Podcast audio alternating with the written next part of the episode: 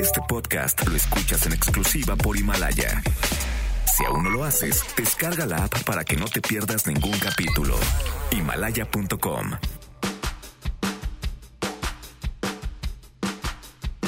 pasando con el petróleo en el mundo? No lo habíamos hablado. El precio de la gasolina bajó, pero fue por decisión de nuestro presidente. Y más preguntas respondidas hoy por Rosanetti Barrios. No todas son malas noticias. Se cayó el precio del petróleo, nos afecta porque vendemos petróleo. Se desplomó el precio del petróleo crudo, pero bajó el precio de las gasolinas. Además, Frida Guerrera nos contará la historia de Ivana Nicole, un caso reciente que sigue esperando justicia. Ojalá con esto de verdad aprendamos a que siguen habiendo lupitas, a que siguen siendo asesinadas niñas, niños. Tenemos buenas noticias, muy buenas noticias, el show de la mañanera y más, así que quédense, arrancamos a todo terreno. MBS Radio presenta A Todo Terreno con Pamela Cerdeira. ¿Por dónde empezamos? Ese es quizá el mayor de los retos. Y es que ahora tenemos para elegir entre la información cómica, la trágica, la tragicómica, la económica, la de salud, las recetas para la cuarentena, los consejos psicológicos para no enloquecer en el encierro o en la calle, los mejores tips sobre cómo desinfectar todo lo que tengas a tu paso, incluso el envase del desinfectante que utilizaste. En este recorrido, comencemos por Puebla. Él es Miguel Barbosa, perdón, Barbosa, gobernador de Puebla, el que habló de justicia divina cuando se refería al incidente en el que murió la exgobernadora de Puebla. Miguel Barbosa nos ilustra sobre a quién puede y no darle coronavirus. ¿Quiénes están contagiados ahorita? Bueno, seguramente hay mucha gente que de los 40 personas, algunos son padres de familia, sí. La mayoría son gente acomodada, ¿eh? ¿Sí lo saben o no? Si ustedes son ricos, están tienen en riesgo. Si ustedes son pobres, no. Los pobres estamos, tenemos, estamos inmunes. Cuando se dicen tantas mentiras en una sola oración, es difícil saber por cuál empezar. Si bien las personas que viajaron al extranjero fueron la vía de contagio inicial, ya en la etapa 2, en la que estamos, el contagio es local. Pues ¿qué no escucha López Gatel todas las noches? Pero además, Miguel Barbosa, las personas pobres sí pueden contagiarse. El virus no va por la vida pidiendo estado de cuenta y por si fuera poco, ¿usted? No es pobre. O sea que, que done sus bienes a sus hijos o que en su declaración 3 de 3 les ponga un valor inferior al que realmente tienen, eso no lo hace pobre. Pobre en decencia, quizá. Así que finalmente temo decirle que la diabetes lo sitúa dentro del grupo de riesgo, lo que bajo indicaciones del mismo gobierno federal implicaría que ya puede irse a su casa a descansar. Seguramente los poblanos se lo agradecerán.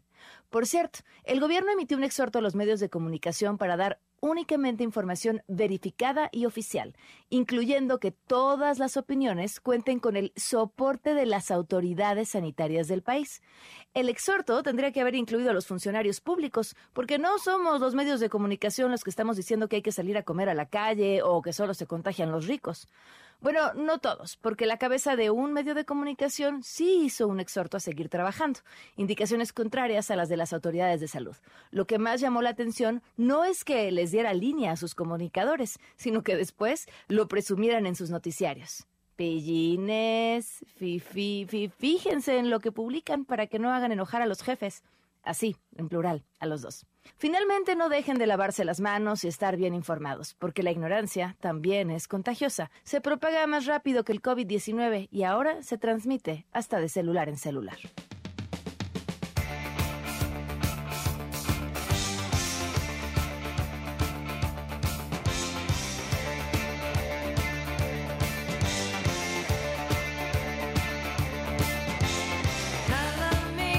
Janine, muy buenas tardes. ¿Qué vamos a escuchar este jueves? Hola Pam, muy buenas tardes. El día de hoy, eh, pues quedamos ayer que sería música para hacer aerobics al estilo de la década de los 80. Y arrancamos ni más ni menos que con Blondie, con esto que se llama Call Me, pues para que empiecen a, pues que corran a ponerse el leotardo, las mallas y este, y pues órale, a mover el cuerpo. Ya lo había olvidado, los calentadores, la bandita en la cabeza, las muñequeras, todo el kit. Si nos pueden compartir sus fotos, nos van a hacer muy felices. Exacto, y que nos pidan canciones ochenteras, a ver qué tal. Perfecto, arroba Janine MB. Gracias, Jan. Buenas tardes. Gracias.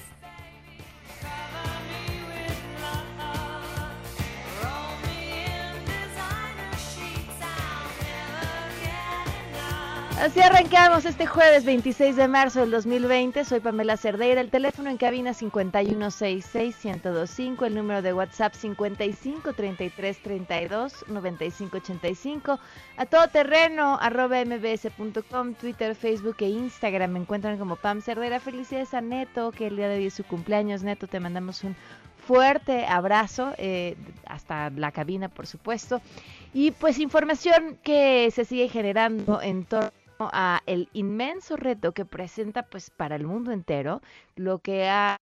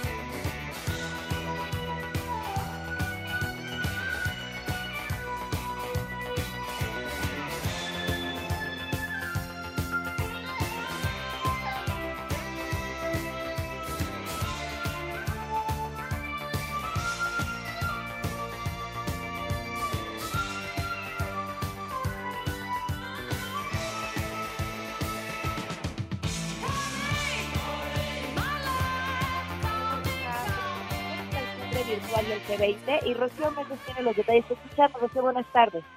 Hola, ¿qué tal, Pamela? Pues sí, qué reunión tan importante y vía remota se registró esta mañana entre los principales países, hablando de las economías más fortalecidas del planeta. En este escenario, México pidió a los líderes del G20 una economía en recuperación y para ello sí llamó a una tregua, sobre todo ante una abierta guerra por la producción y venta de crudo en medio de esta emergencia sanitaria propiciada por el coronavirus. Vamos a escuchar al presidente de la República, Andrés Manuel López Obrador. Las grandes potencias, las hegemonías, tienen que ayudar para establecer una especie de tregua, que no haya cierres de fronteras con políticas arancelarias unilaterales, que no prevalezcan los monopolios comerciales, que no se use el precio del petróleo para afectar la economía de los pueblos. En la primera intervención de Andrés Manuel López Obrador en una cumbre mundial, en este caso con carácter de extraordinaria, donde se contó con la participación de todos los líderes del G20. El primer mandatario mexicano llamó a la cooperación internacional y sobre todo urgió a la vigilancia de la Organización de las Naciones Unidas ante el acceso a medicamentos y también equipos médicos como los ventiladores en todos los países del mundo en medio de esta pandemia del coronavirus. Vamos a escuchar. En cuanto a cooperación internacional, hice mención de la urgencia de que la ONU controle todo lo relacionado con el comercio de medicamentos y de equipos, porque hay escasez y al mismo tiempo hay acaparamiento de los que tienen más posibilidades económicas.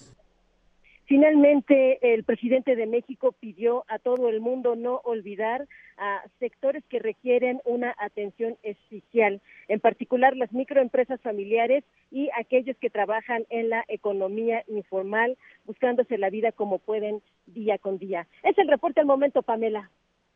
Gracias, Rocío. Muy buenas tardes. Hasta pronto. Hasta pronto. 12 con 9 y por supuesto tenemos buenas noticias.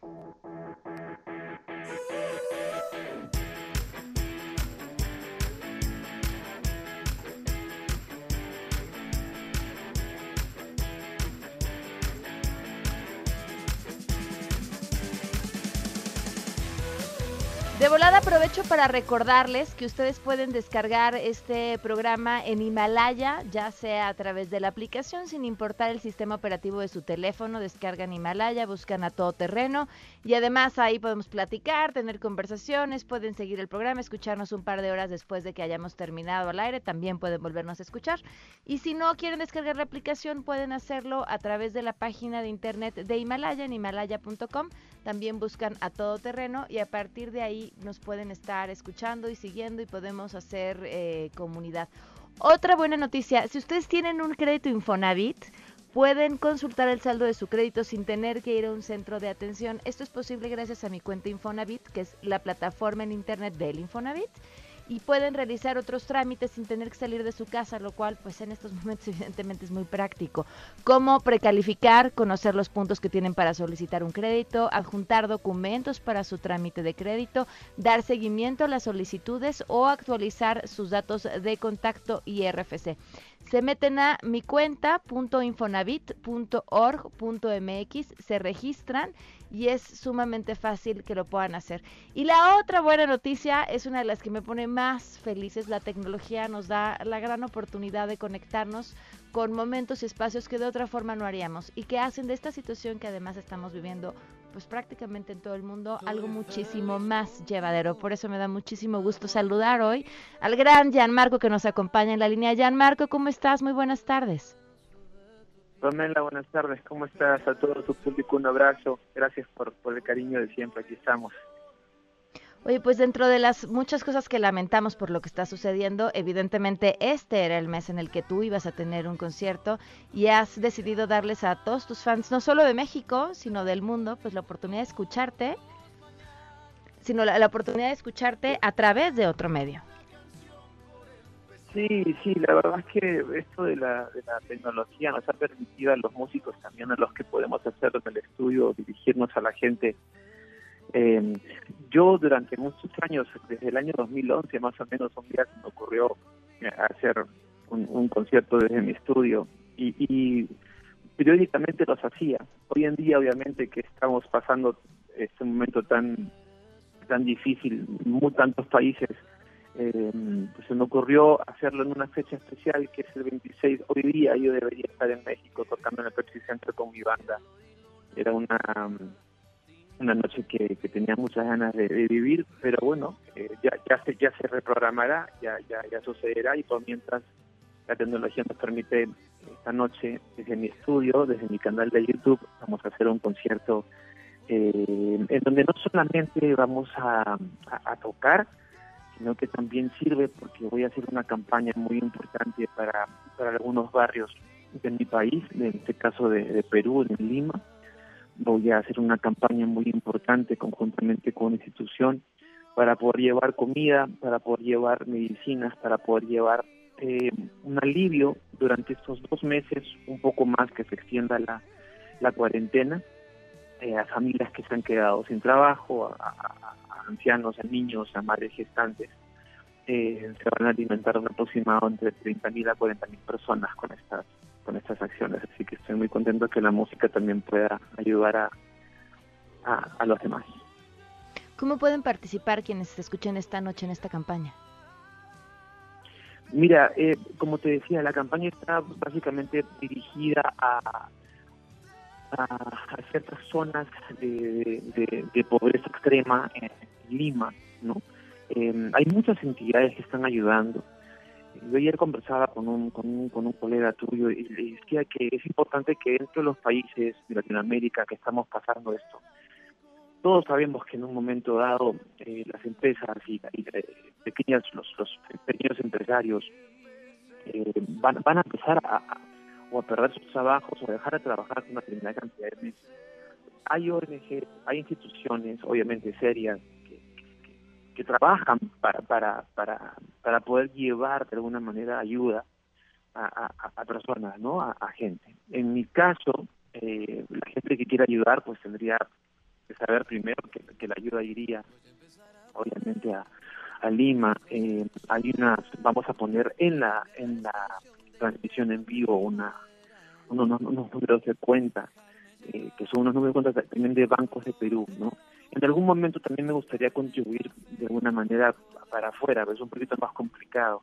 Eh, pero fíjate que creo que es importante que la gente sepa que existen maneras también hoy en día de ayudar y que, y que vale la pena que la gente que realmente tenga los recursos y la posibilidad de hacerlo que lo haga, porque hoy más que nunca no quiero imaginarme tú que eres madre, yo que soy papá, no quiero imaginarme lo que debe ser para un papá o para una mamá que hace ese trabajo y no, no tener por qué, no tener que llevar siquiera nada a la casa porque porque prácticamente no el mundo se paraliza. Es, es, muy complicado lo que estamos pasando. Entonces de alguna manera si si yo hoy día voy a tener no sé miles de personas viendo viendo una transmisión en vivo que es mejor que poder incentivar a, a, la ayuda y, colaborar con al menos al menos no son muchas familias son te digo son 30.000 familias aproximadamente que vamos a apoyar Gianmarco, ¿cómo la estás llevando tú y cómo, cómo estás viviendo? ¿Cómo ha sido para ti estos momentos? Bueno, debo confesarte que no hay mucha diferencia porque vivo metido en un estudio todo el día. La cuarentena es diferente para mí. Este, estoy, estoy sí preocupado por, por, eh, por un, por todo, por cómo avanza esto. Es, muy complejo. Yo la paso, yo tengo la bendición de estar en un lugar cómodo, de un lugar con comodidades y, mi cuarentena no debe ser, no, no, es tan dramática, no, no, para mí no es un drama esto. Yo pienso en otra gente, gente que de repente vive en un, en un departamento pequeño con una ventana que da una pared, no sé, eso debe ser complicadísimo. Yo, dentro de mis posibilidades, estoy viendo la manera siempre de, crear, en mi caso, de músico, estudio es un lugar que me, que me inspira. Eh, sigo sigo creando, sigo haciendo música. Eh, mis hijos están haciendo eh, colegio, el homeschool, estamos haciendo colegio desde la computadora. Dudo mucho que regresen al colegio, acá en, en California, donde vivo, eh, son, imagínate, yo no creo que la gente regrese al colegio, ya las vacaciones se van a dar directamente. Eh, han extendido eh, las, todo esto hasta el 19 de abril, si no me equivoco. Eh, todavía hay gente acá, y esto también lo quiero recalcar, todavía hay gente acá, está un reportaje a fines de semana en Hermosa Beach, en Huntington Beach, en las playas más conocidas de California, la gente habían 12.000, 22.000 personas, mucha gente que no está haciendo caso, y es una locura realmente, creo que todavía no se han dado cuenta de, lo que se viene, ¿no? Son en California 40 millones de personas que dicen que más de la mitad pueden ser afectadas por el virus. Tengo, hay que protegerse, hay que cuidarse y, pasar esta, esta hora tan dramática en el mundo. Tus besos mi frontera y tu cárcel mi querer. Aunque digas que no quieras, tú también quieres volver. ¿Hasta cuándo y hasta dónde tú y yo vamos a esperar? Y es que tú... Te seguimos hoy a las 8 de la noche, Gianmarco. Perdóname. Te seguimos hoy a las 8 de la noche en tu canal de YouTube. Oye, claro, claro que sí, claro que sí. Te mando un beso grande y para toda tu gente de producción un beso también. Cuídense mucho, por favor, protéjanse, es lo más importante. Gracias, un fuerte abrazo. Un beso, bye. Gianmarco con estos conciertos desde su, su estudio, que si no han tenido la oportunidad de verlos anteriormente, son delicia. Es de las cosas que creo que más puedes disfrutar con cualquier artista que lo haga, porque finalmente es una forma mucho más íntima de acercarte a alguien donde está así, pues con su guitarra, haciendo su música y lo que sabe hacer. Vamos a una pausa y continuamos a todo terreno.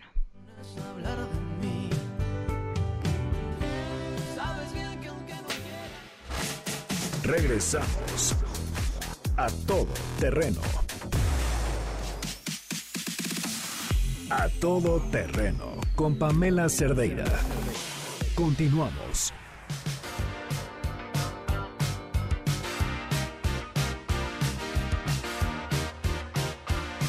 Esta música para hacer ejercicio de los 80, estoy segura que aquella imagen del aeróbics ya está clavadísima en su cabeza.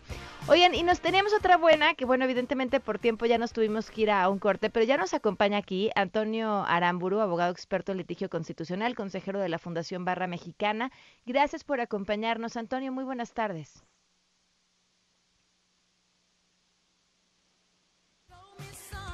Bueno, en lo que nos toma la llamada, Antonio, les voy adelantando un poco qué es lo que están haciendo. La Fundación, junto con otras organizaciones civiles y despachos jurídicos, están haciendo una estrategia legal para cuidar el abasto de medicamentos en niños y niñas con cáncer que requieran estos medicamentos. Finalmente, hoy el tema del coronavirus se ha llevado toda la atención mediática por obvias razones, pero los problemas que teníamos antes siguen siendo los problemas que tenemos hoy en día. Si hablamos de abasto de medicamentos, si hablamos de violencia contra las mujeres, si hablamos de la situación económica, ahí siguen y se tienen que seguir atendiendo. Entonces ellos han hecho toda una estrategia para ayudar a estas personas. Ahora sí, Antonio, te escuchamos. Muy buenas tardes. A sus órdenes. Un saludo a ti. Cuéntanos, Antonio. ¿Cómo están trabajando? ¿Qué es lo que están haciendo? Bueno, eh, aclararle al público que en mi carácter de consejero de la Fundación Barra Mexicana, somos una institución que presta servicio social al público en general. Nosotros, sensibles ante todo lo que está pasando hoy por hoy en México con la pandemia del, del COVID y con un problema que es un hecho notorio de falta de medicamentos, nos dimos a la tarea de difundir en redes sociales un anuncio para que las familias que se vean afectadas por niños que tienen cáncer puedan tener un remedio legal, ya que estos tratamientos y el suministro de estos medicamentos por tratarse de enfermedades tan delicadas, si se interrumpen, lo que lo que provoca es que las células cancerígenas pues se reproduzcan provocando la muerte de niños que son las historias eh, que hemos escuchado de niños a quienes el gobierno les dice sí, les garantizamos el medicamento, llegará en dos semanas y se lo tenían que dar al siguiente jueves y entonces ya se interrumpe el tratamiento como debería de ser y esto evidentemente tiene consecuencias en su salud. Pero ¿cómo desde la vía legal pueden ustedes obligar al gobierno a dar un medicamento que seguramente pues no lo dan porque no lo tienen? Bueno, esta es una cuestión que se inscribe dentro de un proceso democrático que podemos conocer como la justiciabilidad de los derechos humanos. Es decir, si un ciudadano común acude a una autoridad en busca de la satisfacción de un derecho humano y esta, y esta autoridad no se lo satisface, pues hay una vía legal para obligarlo. ¿Cuál va a ser el resultado? No lo sabemos, pero de inicio hay vías legales para que las personas no se queden dependiendo de la buena voluntad de, las autoridades. Entonces, esto es simplemente apostarle a una vía legal, a una vía institucional, para hacer efectivo ese derecho humano. Y en este caso, el derecho a la salud, pues es un bien público. ¿Cómo pueden contactarlos? Hemos eh, difundido unos anuncios en redes sociales, señalando teléfonos y un correo electrónico para que las personas interesadas puedan hacer una solicitud y ingresar formalmente, formalmente a, la, a la fundación para que se pueda encauzar su, su caso. El correo electrónico es croman.fbma.org.mx, ¿cierto? Correcto. Pues eh, te agradecemos muchísimo la información y me encantaría poder estar en comunicación para saber, bueno, pues a lo largo de un mes, dos meses, qué pasa justamente con este esfuerzo. Desde luego, Pamela, cuenta con que nos mantenemos con la línea abierta. Perfecto, muchísimas gracias, muy buenas tardes. Buenas tardes. Le agradezco enormemente a Rosanetti Barrios, ella es experta en energía y además tiene una capacidad brutal para explicar los temas más complicados de la forma más clara. Y hoy otra vez el tema tiene que ver con el petróleo, la reducción en el precio del petróleo, que es un tema mundial, y cómo esto repercute en el precio de los combustibles. Antes de saludar a Rosanetti, me gustaría escuchar esto, que fue lo que justamente dijo el presidente al respecto baja el precio de las gasolinas y eh, nosotros compramos gasolina y tuvimos tomamos la decisión de bajar el precio, porque se pudo decir, pude argumentar, yo les ofrecí que no iba a aumentar la gasolina en términos reales. Y he cumplido con eso, no ha aumentado la gasolina desde que estoy en la presidencia. Pude decir eso y crear un impuesto para que siguiera valiendo la gasolina 20 pesos, la magna, la premium 21, 22 pesos. Pero decidí que bajara el precio para que nos ayude a temperar, a que no se sienta tanto la crisis económica. ¿Fue o no su decisión? Antes de llegar a ese tema, le doy la bienvenida a Rosanetti. ¿Cómo estás? Muy buenas tardes. Hola, Pamela, qué gusto escucharte. Buenos, buenas tardes. Pues yo creo que lo, más justo sería arrancar por entender qué fue lo que llevó a esta reducción en el precio del petróleo en el mundo. Con mucho gusto. Tenemos un efecto combinado de destrucción de demanda, es decir, poca compra, poca demanda de gasolina, al mismo tiempo que tenemos una sobreproducción de petróleo. ¿Cómo llegamos aquí? Con la decisión, digamos, con el, eh, se reventa, se termina el acuerdo que había llegado la OPEP con otros países no OPEP, entre ellos Rusia, de disminuir la producción a efectos de levantar un poco el precio que venía ya desde hace, desde 2017, de, digamos, eh, oscilando alrededor de los 50, 60 dólares. Em, en este acuerdo lo que hemos tenido es que los Estados Unidos tienen una enorme producción de petróleo y de gas derivado de la tecnología de, fractura hidráulica y esto, digamos, va minando, lo voy a decir así, los ingresos de estos otros países que están haciendo un esfuerzo, estaban haciendo un esfuerzo, por lo menos en el papel, por reducir su producción y subir los precios. Cuando Rusia se cansa, vamos a ponerlo así, de estar acordando reducción, de reducir su producción, se levanta de la mesa y dice yo ya no voy a acordar esto.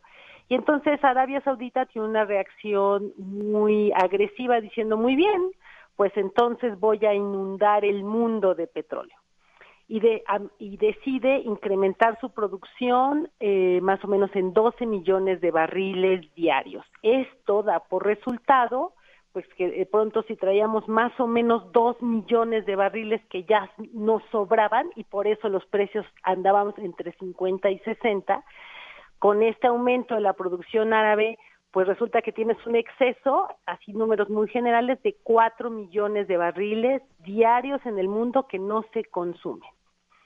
A este solo efecto, que ya hubiera bajado los precios, hay que considerar el efecto de la pandemia. Por lo tanto, las industrias frenadas, porque estamos todos obligados a confinarnos, y hay, en, ese sentido, hay un mucho menor consumo de combustible. La gente tiene que estar guardada en su casa, no debe manejar.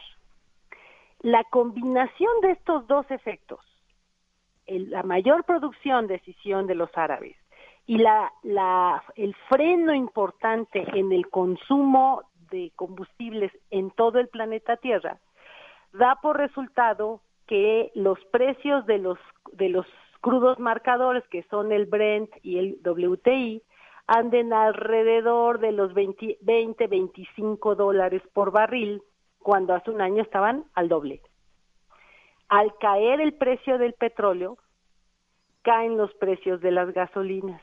Pero quiero ser muy enfática.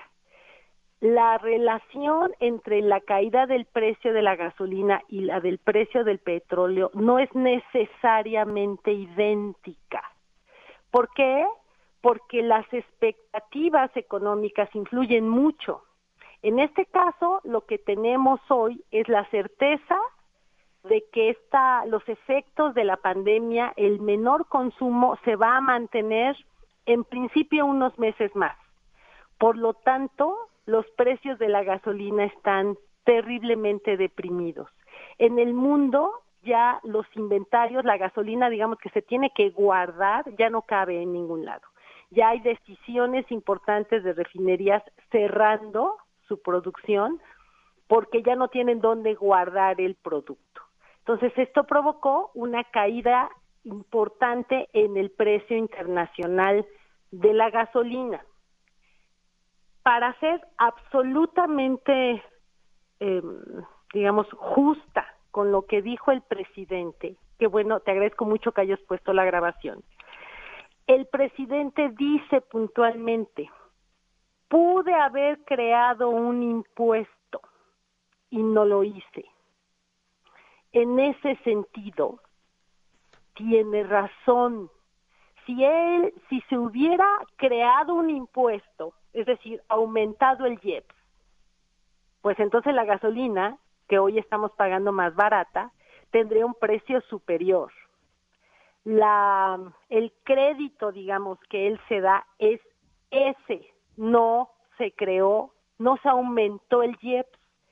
Con la caída de los precios del petróleo, el impacto de las finanzas públicas es importante. Una de las posibles salidas que seguramente se evaluaron fue subir el IEPS. Hoy Hacienda está cobrando un, un, el máximo que estableció para este año, que es cercano a los cinco pesos por, bar, el, por litro. Si hubieran querido aumentar el IEPS, hubieran tenido que regresar al Congreso y modificar la ley. Podían haberlo hecho, podían haberlo intentado. Eso hubiera tenido un costo político gigantesco, pero podrían haberlo intentado. Y a eso se refiere el presidente. E insisto, lo estoy citando literalmente en función a lo que tú nos acabas de, de reproducir. Eso tiene un mérito político. Bueno, yo no soy analista político. Yo lo que te puedo decir es, pudo haberlo intentado en la necesidad de aumentar los ingresos fiscales. Pero al no aumentarlo, entonces la caída de los precios tan, tan, tan tremenda que hemos tenido en las gasolinas se pudo reflejar en el precio final al, usuario. A ver, Rosanetti, el precio del petróleo ya había sufrido una baja también importante, no recuerdo el año, tú lo sabrás mejor, durante el sexenio de Enrique Peña Nieto. Pero esa baja en el petróleo no se vio reflejada en el precio de la gasolina. ¿Por qué? De acuerdo, te explico. En noviembre de 2017 pasaron dos hechos importantísimos. Uno, la OPEP firma este acuerdo que ahora ya no quisieron firmar para reducir la producción y entonces el precio del barril sube. Y dos, gana Trump y eso provocó una devaluación del peso. Por esa, la combinación de eso provocó el famoso gasolinazo de enero de 2018.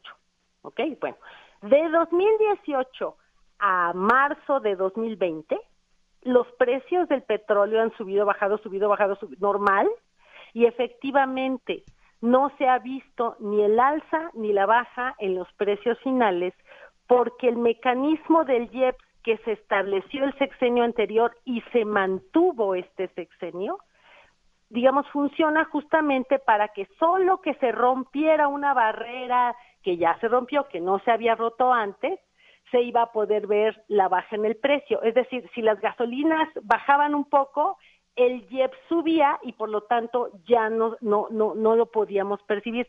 Pero insisto, ese mecanismo se crea el sexenio pasado y se mantiene ahorita.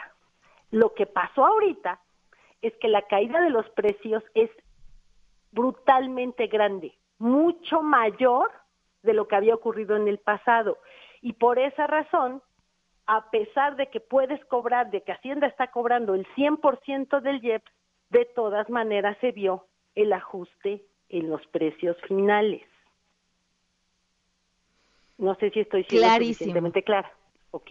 Claro, claro, clarísimo. ¿Algo más que sea importante agregar en este tema, Rosanetti, que se nos escapa generalmente cuando hablamos de energía? Sí, me gustaría mucho comentar esto. El, en todo el mundo, insisto, la, la crisis de los precios del petróleo está muy agravada porque se está destruyendo demanda porque no sabemos el efecto, dónde va a acabar el efecto económico, cuántos empleos se van a perder, cuántas empresas van a sobrevivir, etcétera, etcétera. Entonces, eso provoca que la expectativa de recuperación de los precios del petróleo no esté clara hoy y los árabes y los rusos siguen muy firmes en su posición. Eso está provocando que otras empresas eh, de petróleo en el mundo estén ya revisando sus planes de inversión porque a estos precios no es, van a perder van a, perderían mucho dinero si los mantuvieran. Solo quiero comentar ¿qué, que ganan los árabes y los rusos con esta baja en la caída del precio del petróleo si finalmente pues son productores y ellos también pierden lana? Es una es una muy buena pregunta. Sin duda están perdiendo. Tanto los árabes como los rusos están sufriendo. ¿Qué están buscando? Desde mi punto de vista, eliminar a los productores más débiles, sacarlos definitivamente del mercado para que con la recuperación económica pues vaya, ellos recuperen participación de mercado. Es una apuesta muy agresiva porque, insisto, la conjunción de los dos efectos, del efecto coronavirus con el efecto de más producción de petróleo, pues puede ser, vamos, eh, eh, es un riesgo gigantesco.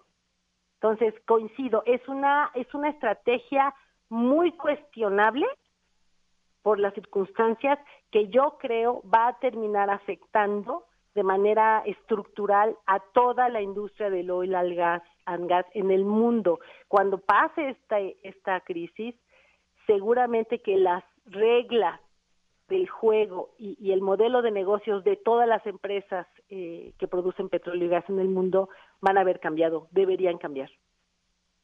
Rosanetti, como siempre es un gusto poder platicar contigo para entender estos temas. Muchísimas gracias. Gracias a ti, Pamela. Un abrazo. Un fuerte abrazo. Vamos a una pausa y continuamos a todo terreno. En A Todo Terreno reconocemos a los héroes que libran esta batalla desde la primera línea, como consultorios, hospitales e instituciones. A todo el personal de salud, muchas gracias.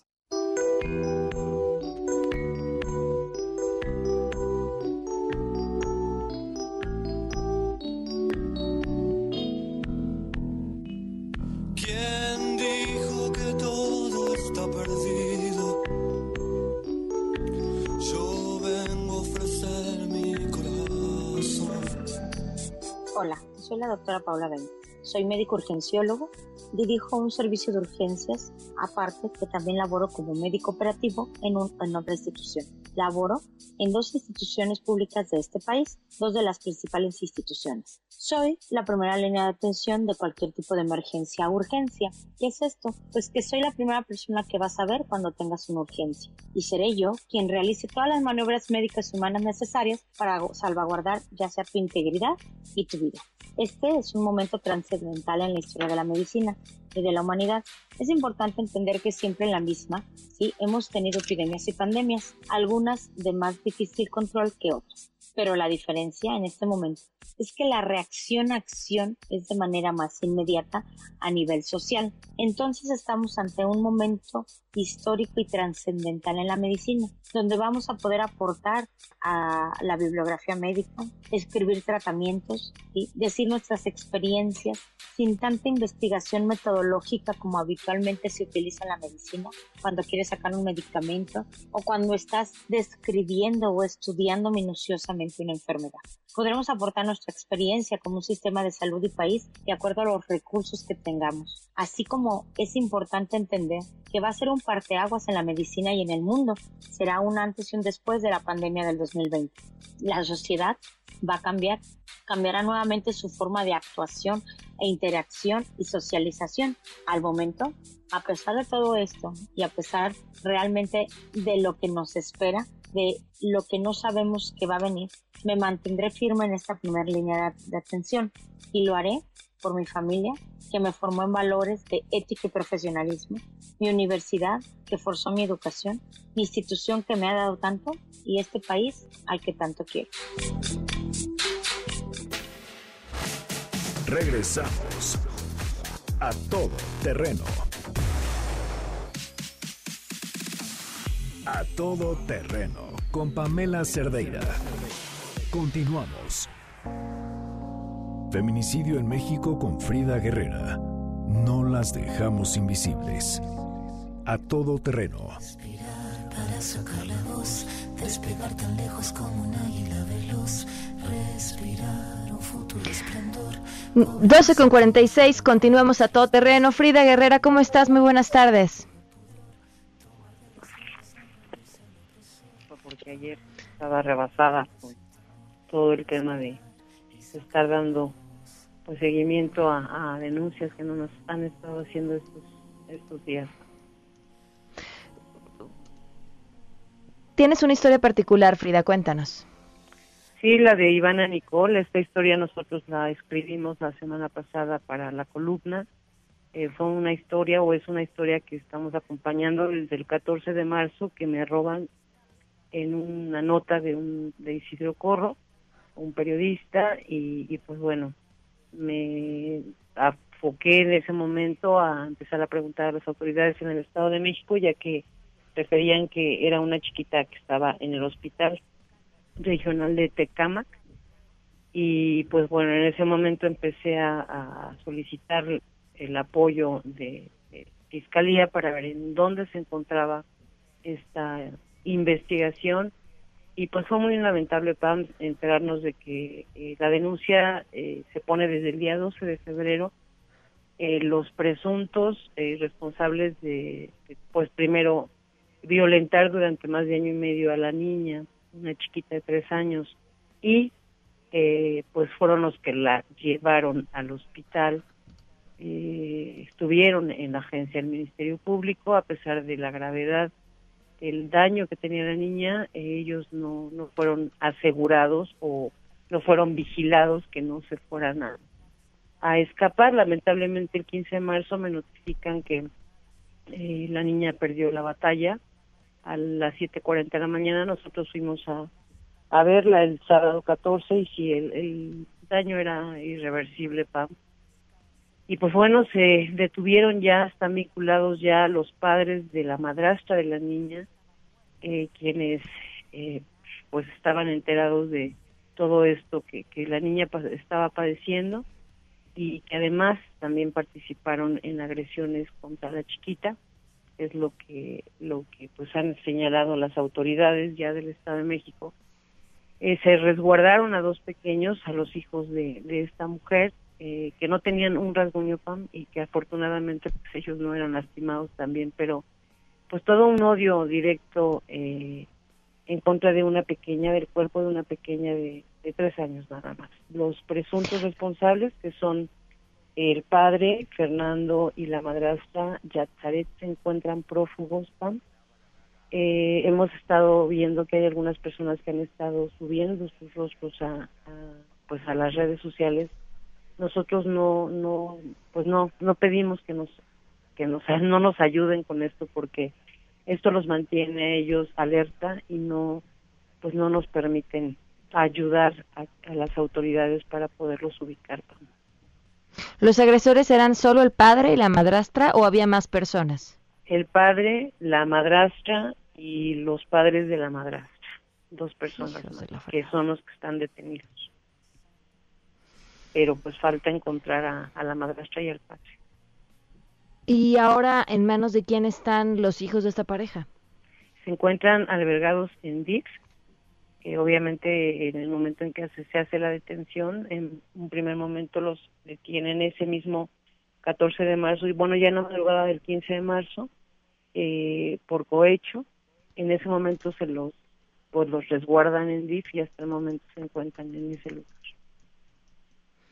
Frida, ¿cómo puede la gente que te está escuchando ayudar? Eh, pues eh, me gustaría me gustaría poder compartir la imagen, sin embargo, pues no es lo ideal porque además de todo se violenta la presunción de inocencia.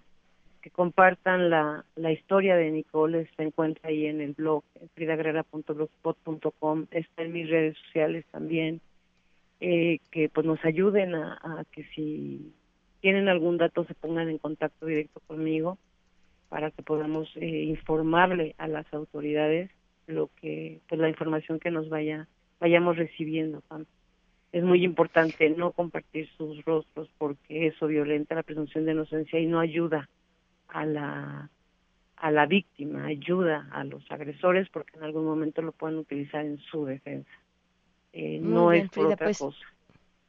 Muchísimas gracias por, por compartirnos esta historia y por el esfuerzo que hace siempre para que esto no quede en la impunidad. Muchas gracias. Una, un comentario más, Pam. Estos Sí. días eh, en- entendemos que, que, pues el tema es el coronavirus, o estamos claros que, que se está poniendo toda la atención en eso, pero no olvidemos que esto no para, Pam. Eh, ya llevamos 481 feminicidios, 34 de pequeñitas menores de, de 14 años. Eh, la más chiquita, la última más chiquita fue en Morelos, una chiquita de nueve meses de edad y, y que bueno lamentablemente esto no se detiene los días son días muy peligrosos porque pues están se- estamos viviendo bajo situaciones de mucho estrés todos eh, mucha gente en casa eh, muchas mujeres y niños que están conviviendo con sus agresores mucha gente que no está saliendo y que esto se está prestando Pam, a,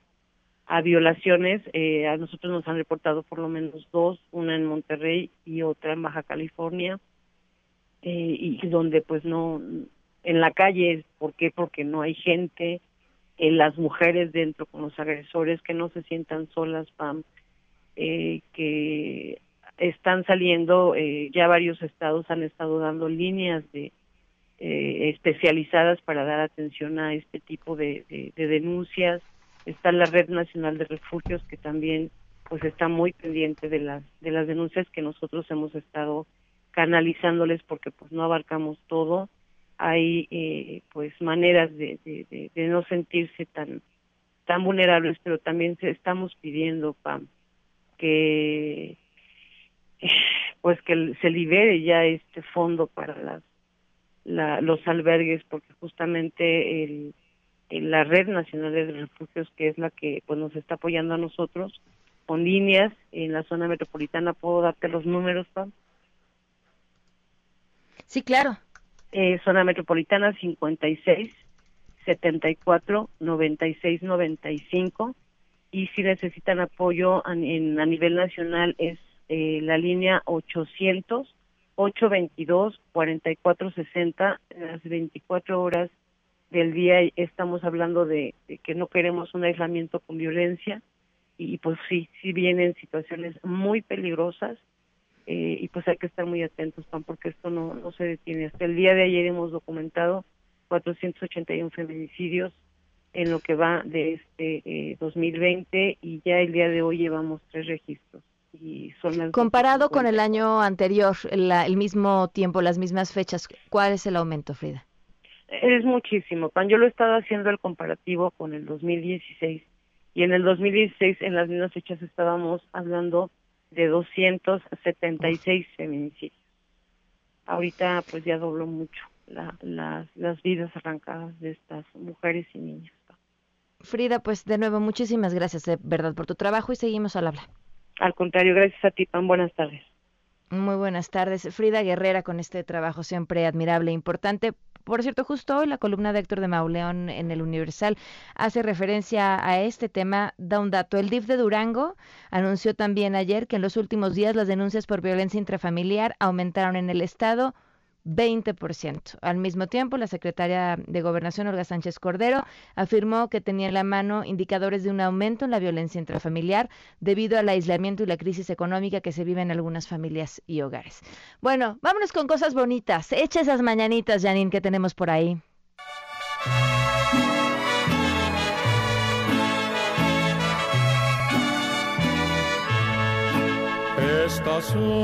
Neto, que es el guerrero de los controles, operador de a todo terreno y que además se la ha estado rifando, al igual que Janine y todo el equipo de a todo terreno en cabina. Hoy es su cumpleaños, muchísimas felicidades, Neto. Te mandamos un abrazo inmenso.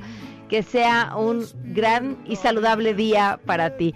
Nos vamos, gracias por habernos acompañado y nos escuchamos mañana. Mañana es viernes. Mañana nos escuchamos en A Todo Terreno. Se quedan en Mesa para Todos con Manuel López San Martín. Adiós. MBS Radio presentó a Pamela Cerdeira en A Todo Terreno. Te esperamos en la siguiente emisión, A Todo Terreno, donde la noticia eres tú. MBS Radio, en entretenimiento, estamos contigo. Este podcast lo escuchas en exclusiva por Himalaya. Si aún no lo haces, descarga la app para que no te pierdas ningún capítulo. Himalaya.com